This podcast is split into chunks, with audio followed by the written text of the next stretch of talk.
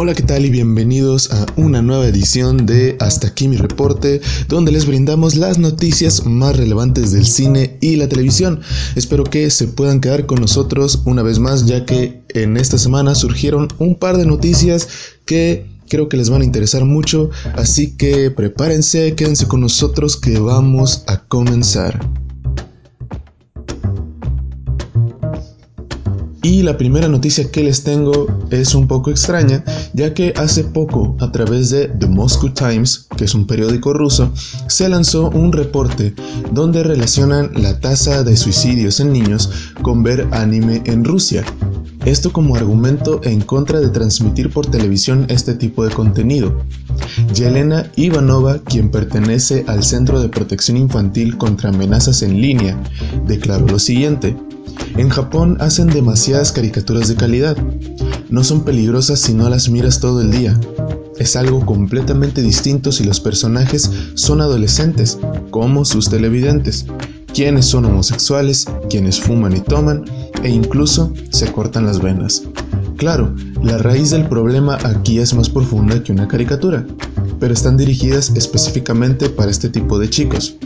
Vladimir Rogov, quien también pertenece a este centro, declaró también lo siguiente. Es mejor restringir el acceso a grupos cuestionables. Su contenido puede filtrarse lentamente en su cerebro. Estamos en contra de medidas radicales, pero es tiempo de poner en el buen camino la cultura del anime en Rusia.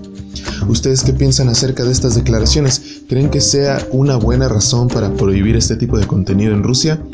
Yo en lo personal pienso que no están viendo el panorama completo y que se están enfocando en una simple razón cuando realmente podrían ser varios factores.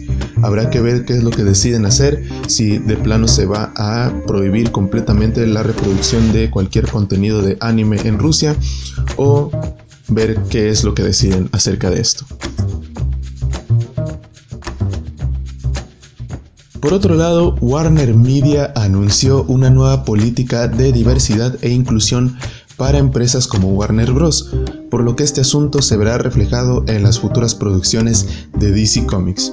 La nueva marca ATT&T anunció que esta política busca asegurar un diverso rango de actores y miembros de producción para sus películas, series y proyectos digitales. Aquí la meta es proveer oportunidades a individuos de grupos sin gran representación en todos los niveles. Esta tendencia de apertura por parte de las grandes compañías puede ser algo positivo en términos de mayor sensibilidad y visibilidad de minorías en una sociedad tan diversa como la que tiene Estados Unidos. Habrá que ver qué es lo que sucede con esta nueva política, si tendrá cambios positivos o negativos en Warner Bros. y cómo afectará en todos sus proyectos en un futuro. ¿Ustedes qué piensan acerca de esta nueva política? ¿Creen que sea un avance? ¿Creen que sea un retroceso? ¿Qué es lo que piensan acerca de todo esto?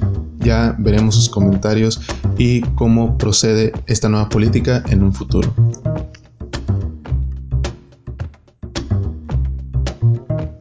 Y bueno, el asunto de Guardianes de la Galaxia sigue dando de qué hablar.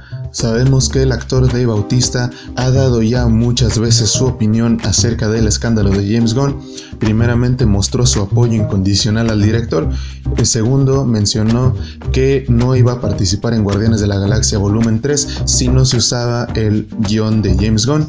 Y en una plática reciente con el actor, este mismo reveló que no está preocupado con que Disney lo despida por sus declaraciones y apoyo hacia James Gunn, ya que menciona que es un asunto de lealtad y que realmente no está preocupado si en un futuro Disney decide no utilizarlo para futuros proyectos.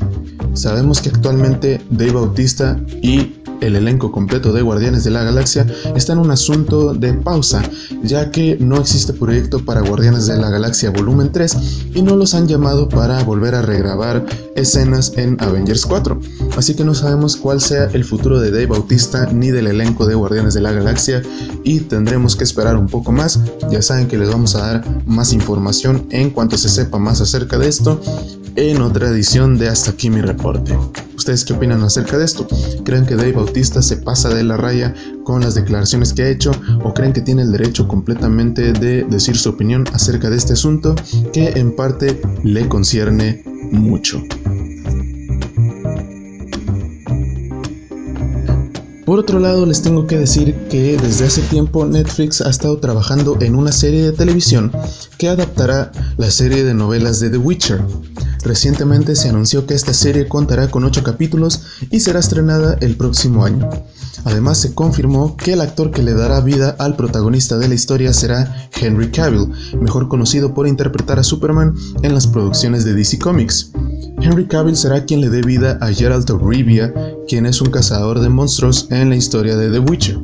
Sin embargo, aún no sabemos exactamente qué historia de las novelas adaptarán en esta serie. Habrá que esperar un poco más, ya que la sinopsis no da mucha información al respecto. Ya saben que aquí les vamos a dar la información en cuanto sepamos más acerca de este proyecto.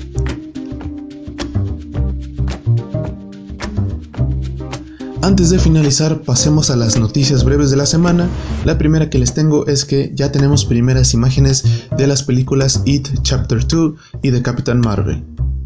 Por otro lado, se estrena segunda temporada de Iron Fist y tercera temporada de Las Chicas del Cable, que ya pueden disfrutar en la plataforma de Netflix. Por otro lado, la serie de Designated Survivor, que estaba cancelada, pasa a ser de Netflix y contará con una tercera temporada de 8 capítulos. Doctor Who estrenará su onceava temporada en octubre 7 de este año, donde será la primera vez que el Doctor será interpretado por una mujer. A partir de ahora ya pueden ver la película de la monja en cualquier cine mexicano, así que si ustedes son fans de esta serie de películas del conjuro, ya pueden ver esta película. Yuya recibirá una estrella en el Paseo de las Estrellas en Las Vegas.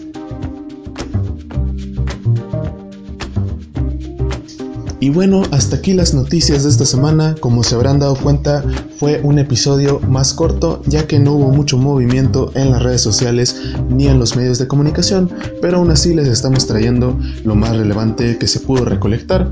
Espero que hayan sido de su agrado y de su interés estas noticias. Ya saben que es un gusto para mí traerles lo más relevante del cine y la televisión y espero que nos podamos estar oyendo una vez más en otra próxima edición. Yo soy Luis Espeda, hasta aquí mi reporte y nos estamos oyendo la próxima semana.